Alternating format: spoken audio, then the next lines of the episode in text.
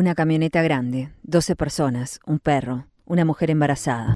Casi dos semanas varados en medio del calor húmedo de Mato Grosso, a dos horas del pueblo más cercano, durmiendo como se pueda, en un parador perdido en la ruta, tirados en hamacas, cruzar los dedos para que el parto no sea en esas tierras extrañas, lejanas de todo.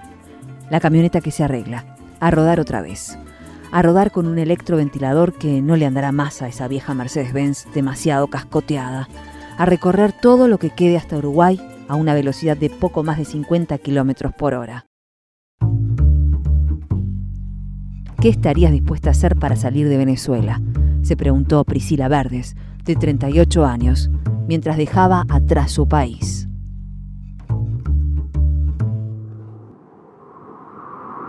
Así llegaron. Historias de migrantes que llegaron a Uruguay. Sentimientos a flor de piel. Culturas en transformación. Así llegaron.